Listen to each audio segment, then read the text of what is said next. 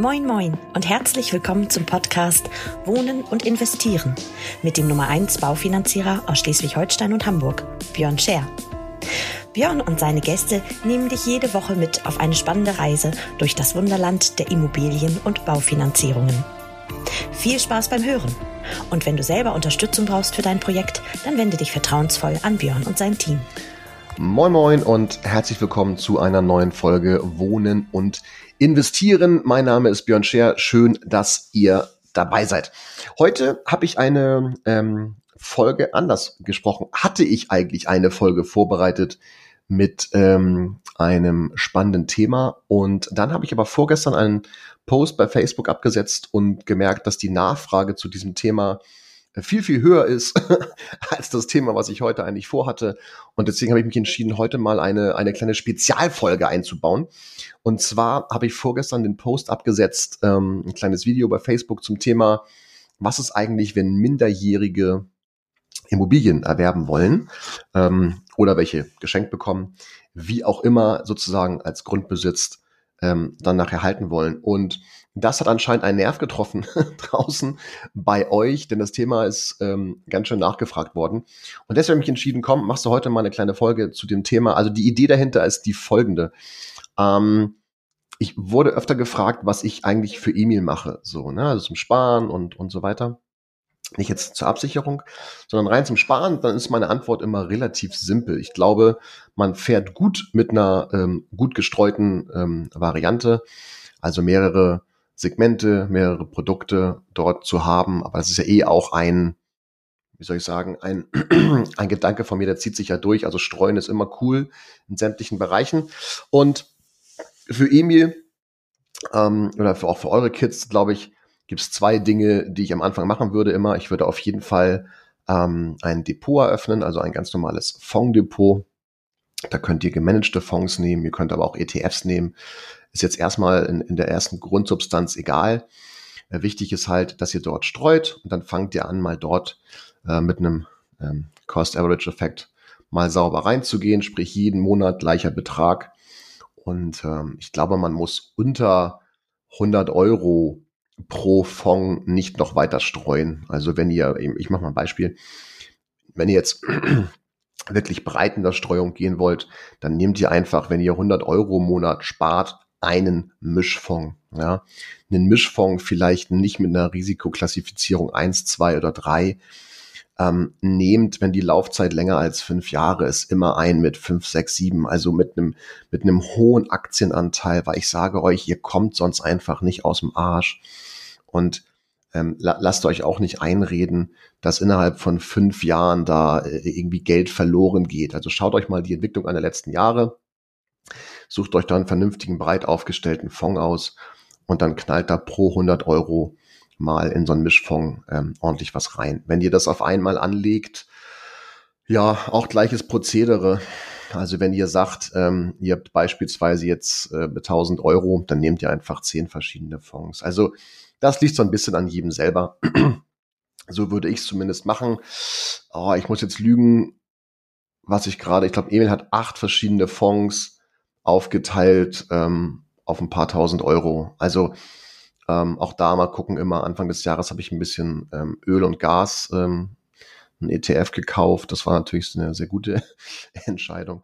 Aber anyway, also was ich auf jeden Fall raten würde, äh, kauft sozusagen oder legt für eure Kinder ein vernünftiges Depot an. Ähm, sagt uns gern Bescheid, dann machen wir das für euch, streuen das und ähm, ja, Kosten sind, glaube ich, 12 Euro im Jahr äh, für, für als Depotgebühr sozusagen und fertig ist die Laube. Also, das ist die eine Geschichte. Das andere ist, dass ich daran glaube, dass ein Versicherungsmantel auch noch eine sehr, sehr schlaue Variante ist, Geld zur Seite zu packen. Also ähm, die gleichen Fonds, die wir beispielsweise auch in dem Depot nehmen, könnte man jetzt auch mit einem Versicherungsmantel versehen, was per se erstmal zu höheren Kosten führt. Dessen muss man sich bewusst sein. Aber es gibt eben auch diverse Vorteile, was das Thema ähm, Versteuerung, also eine nachgelagerte Versteuerung betrifft.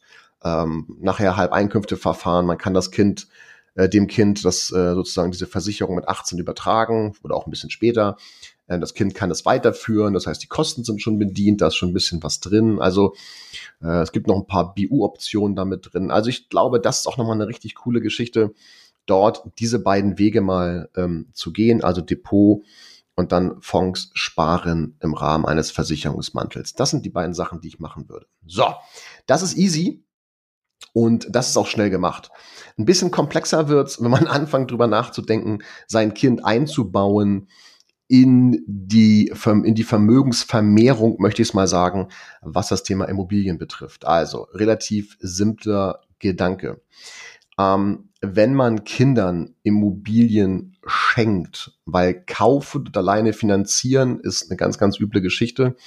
Also ich gehe jetzt mal den Gedanken weiter und sage, Immobilie ist abbezahlt und wir schenken einem minderjährigen Kind oder wollen einem minderjährigen Kind diese Immobilie schenken, dann immer dran denken, es bedarf eines Ergänzungspflegers, also sozusagen vom Familiengericht, kann jetzt auch ein Anwalt sein.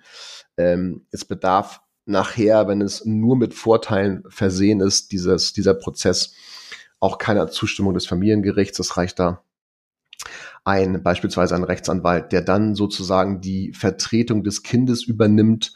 Das können wir als Eltern dann nämlich nicht mehr machen in diesem Fall, wenn wir die Schenkenden sind. Ja, das ist wichtig zu wissen. Aber erstmal auch nur eine rein rechtliche, ein rein rechtliches Prozedere, äh, was ich erstmal nachgelagert jetzt betrachte. Es geht um folgenden Gedanken und äh, jetzt müsst ihr, müsst ihr mir versuchen, zahlentechnisch zu folgen. Und zwar ist diese Idee zum ersten Mal entstanden, ähm, als ich darüber nachgedacht habe, was machen wir eigentlich mit ähm, der einen Immobilie, die wir an der Ostsee haben, oben. Ähm, die ist, äh, wann haben wir die gebaut? Die wurde gebaut, also es ist ein Neubau gewesen in 2016. Das heißt 2026, also jetzt in vier Jahren, ähm, läuft dort sozusagen die Zehn-Jahresfrist ab. Und äh, Frage ist eben, was, was macht man dann? Ne? Äh, die Bude hat einen Wert, das sind 50 Quadratmeter ungefähr von 200.000 Euro, also der Marktwert. Und wenn ich sie verkaufen würde, würde ich Pi mal Daumen 250 dafür bekommen. So könnte eine Möglichkeit sein, verkaufen, was anderes damit machen.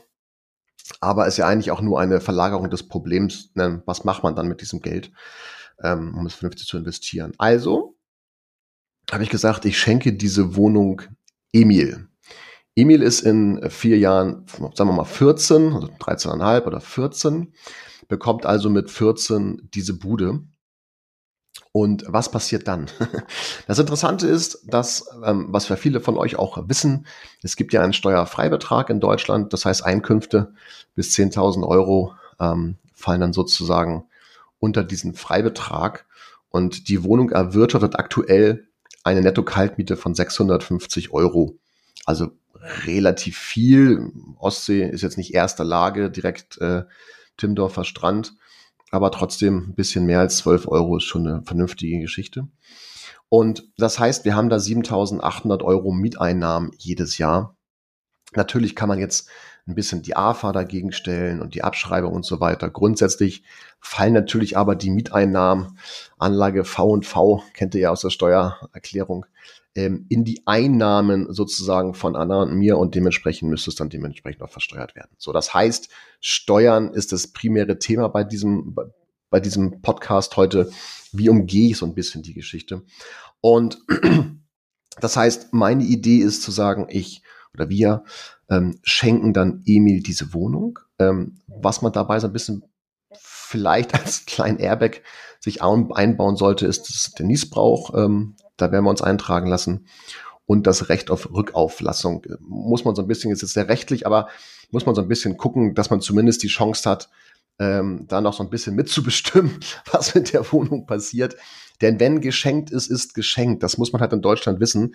Ihr könnt ein Geschenk nicht zurückholen. So, das heißt, wenn die Wohnung erstmal verschenkt ist, ähm, dann ist es schwierig oder gar nicht mehr möglich, sie zurückzuholen. Deswegen Niesbrauch und Recht auf Rückauflassung. Das ist eine schlaue Geschichte. So, das heißt, das Kind bekommt diese Wohnung und jetzt fließen dort diese Mieteinnahmen ganz normal weiter und Ende des Jahres sind halt 7.800 Euro und ich ziehe jetzt mal 800 Euro noch ab äh, für nicht umlagefähige Nebenkosten, Instandhaltung und so weiter. Ähm, und ich sage einfach mal 7.000 Euro jedes Jahr netto ähm, sind dort entstanden und fließen dann zu Emil. Und jetzt nehme ich weiter an, dass man einfach von diesen 7000 Euro im Jahr mal 6000 nimmt und monatlich in ein Depot steckt.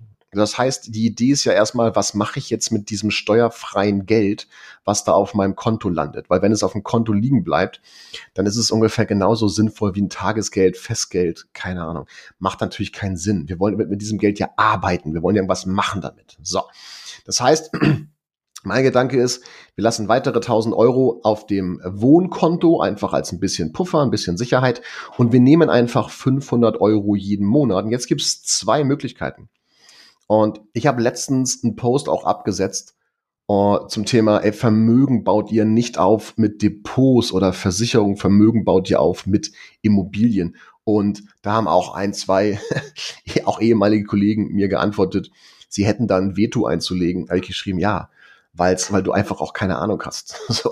Und jeder, der sich gerne mal in den Battle mit mir begeben möchte, ähm, sollte folgende Rechnung kurz mal äh, über sich ergehen lassen. Also nehmen wir an, Emil würde aus der Miete monatlich, die er bekommt bei dieser Wohnung, 500 Euro nehmen und mit 5% in einem Depot anlegen dann wären laut Zinseszinseffekt einfach nach zehn Jahren, das ist die einfachste Rechnung jetzt, ähm, wenn man es länger betrachtet, wird es noch übler, aber nehmen wir einfach an, nach zehn Jahren sind dann 77,5 Euro in diesem Depot.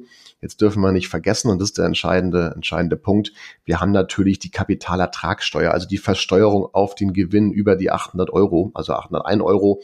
Ähm, selbst wenn es die 1000 Euro werden im nächsten Jahr, ähm, mit, mit einem Pauschbetrag ungefähr immer noch 4000 Euro, die wir an Steuern zahlen dürfen. Also haben wir nachher ungefähr 73.000 Gewinn. Ist ja erstmal cool, dass man sagt, ey, nach zehn Jahren netto 73.000 Euro.